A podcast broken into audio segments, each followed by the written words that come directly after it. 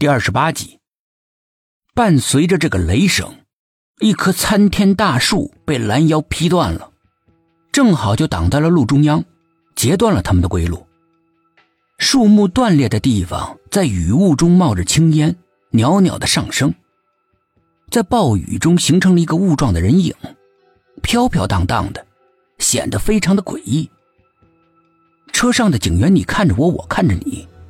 都感觉到了一种说不清道不明的危险向他们靠近，彼此的心跳像擂鼓一样剧烈的撞击着胸口，每个人的脸上无缘无故的都呈现出紧张害怕的神情来。最后还是那个组长发了话：“都别坐这了，下去把树赶紧移开，早点回去。”你们回不去了。空中有个声音冷冷的说：“每个字都显得那么空灵而又虚无缥缈，阴森、冷，就像是鬼魂发出的声音，悠远而又摄人心魄。车厢内的空气似乎凝固了，就连温度也在急剧的下降，每个人如身临冰窖一样，冷的连心跳都要被冻住了。”刚才那是什么声音？年轻的警察问。那、那个、那个，一个警察开了口，但是却说不出个所以然来。刚才那个声音太恐怖了，绝对不是人发出来的，而且当时也没有人开口说话。那个凭空出现又凭空消失的声音，太容易让人产生联想了。有鬼！坐在一旁一直不吭声的陈雄突兀的说道。众人心头均是一惊，恐惧的相互看着。组长故意清了清嗓子：“ 大家别乱猜了，刚才的声音只不过是幻觉，什么鬼不鬼的，哪里有鬼？不要自己吓唬自己啊！下去，搬开大树是正经的。”说完了之后，他率先走了下去，另外的几个警察也跟着下来了。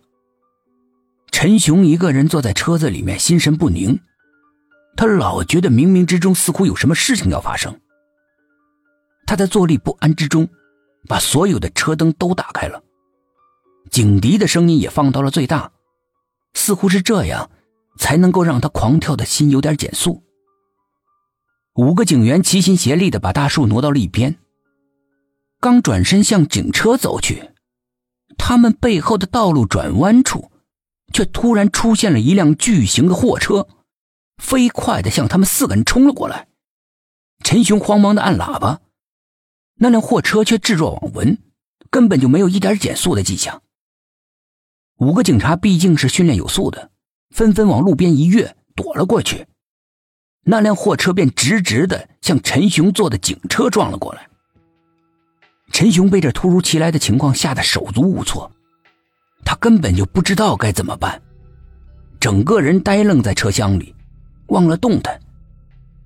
就在这千钧一发之际，一个人影陡然出现在副驾驶上，陈雄激动的叫了一声：“董岩！”眼看着那辆货车就要撞上了，路旁的警察束手无策，只能眼睁睁的看着惨剧的发生。突然，警车向路旁偏去。冲下了山坡，总算是躲过了那辆货车。奇怪的是，那辆货车也突然停了下来。几个人顾不得查看山坡下的情况，全都神情戒备的注视着那辆货车。车子半天都没动静。几个警察小心翼翼的靠了过去，往车窗里一看，这一看不大紧。却几乎把他们魂都吓没了。车子的驾驶室里面一个人都没有。那么，刚才是谁在开车？五个人面面相觑，汗水和着雨水不断的从他们变得惨白的脸上流了下来。这个时候，从前面跑来了一个人，看上去很焦急。他突然在雨里面站住脚。盯着那辆货车，嘴里面发出了一声惊喜，卯足了劲儿跑了过来，站在货车前面，悲喜交加的抚摸着那辆货车。